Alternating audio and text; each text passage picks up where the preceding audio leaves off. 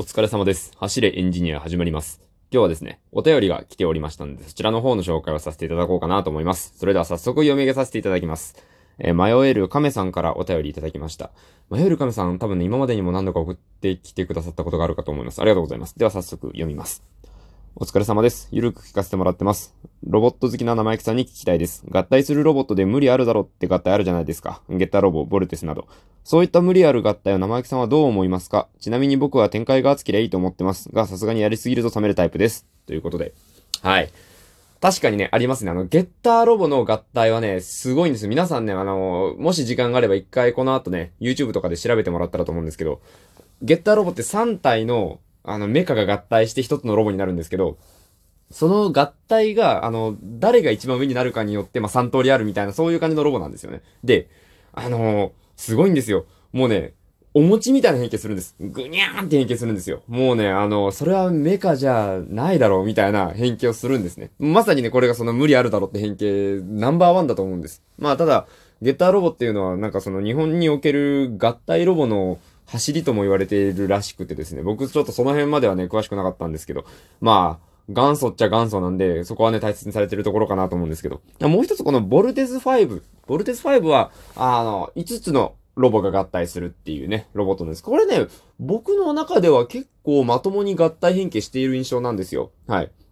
なぜかというとですね、これあの、合体ロボのおもちゃ結構出ているんですね。あの、バンダイスピリッツですね。あの、バンダイ、あの、から出ている、あの、超合金魂ってシリーズでね、あの、出てるんですよ。5体合体する、完璧に合体して音までなって光ってみたいななんかですっげえかっこいいボルテス5がね、出てるんですよ。で、あの、こちらね、あの、さっき調べてみたら、あの、その後番組にあたるコンバトラー V、違うわ。コンバトラー V の方が、あれか、コンバトラー V が先で、その次がボルテス5か。そのボルテス5は、えっと、来週でしたっけ？なんかおもちゃ出るんですよね。はい。すいません。僕今ちょっとコンバトラー V ってごっちゃになってました。出るんですよ。はい。で、まあ、なので僕結構ね、そこら辺はあんまり、なんか特別難しいというか無茶な変形っていうね、印象があんまりね、実はないんですね。まあ、本当に完璧な変形ってなると結構無茶なんですけど。で、このどう思いますかっていう質問に対して答えるならば、僕は結構好きです。なぜかというとですね、あの、どこかにね、絶対出てくるんですよ。全部再現してやろうっていう無茶をやるやつが、メーカーかもしれない、個人かもしれないかもしれないんですけど、あの、あるんですよ。そのゲッターロボ、さっき言った3体合体の3形態ある無茶苦茶な変形するロボを、なんとか作り上げたっていうメーカーがね、あるんですね。あの、スタジオハーフアイって、まあ、ガレッキみたいなメーカーなんですけど、ガレージキットですよね。まあ、あの、量産品ではありませんよ、みたいな。なんかそういうメーカーなんですけど、そこが作っていたりとか、他にもね、あの、デフォルメ体系で、その、3機が合体するみたいな、なんかそういうのを作ってるところがいたりして、なんか、あの、アニメの方で無茶をすればするほど、いつかそれを再現してくれる人が現れるっていうのを僕はすごくね、なんか、あの、夢があっていいなと思っているんですね。これね、その、ゲッターロボだけでもなくて、かなり有名なところで言うと、トランスフォーマー。トランスフォーマーは結構知ってる方多いんじゃないかなと思うんですよ。ずっとやってるし、で、実写映画もあるじゃないですか。で、あの、実写映画ですよ。トランスフォーマーの最初の実写映画のロボって、結構映画と全然似てないんですよ。車は似てるんですね。車はちゃんと車のメーカーのライセンス取ったりしてから作ってるんで、車は似てるんですけど、車似てるからってのもあるんですけどね、もうなんかその、ロボの方は結構お粗末だったんですね、最初のやつは。見た目はね。おもちゃとしては面白かったんですけど。ですけど、これがね、どんどんどんどん進化していって、もう今ではね、あの、もう本当に映画の画面から飛び出してきたんじゃないかっていうぐらい。しかもそれでちゃんとかっこいい車に変形するっていう、これがね、すごいなと。やっぱり、あの人間っていうのはね、盛大、なんか壮大な話になるんですけど、人間っていうのは、そういうこうなんか、不可能を可能にする生き物なんだなと僕はね、こういうロボ玩具を通していつもね、感じてます。やっぱり理想っていうのは達成されるものなんだなといつか。うん。ね、あともう一つ、このね、あの、お便り、まだ続きがありまして、これもう一つね、じゃあ読みますね。どこかで話していたような気もす、どこかで話していたような気もするので、もし話していたら、人生で最も熱くなったロボットの合体シーンを教えていただければと思います。というね、感じなんですね。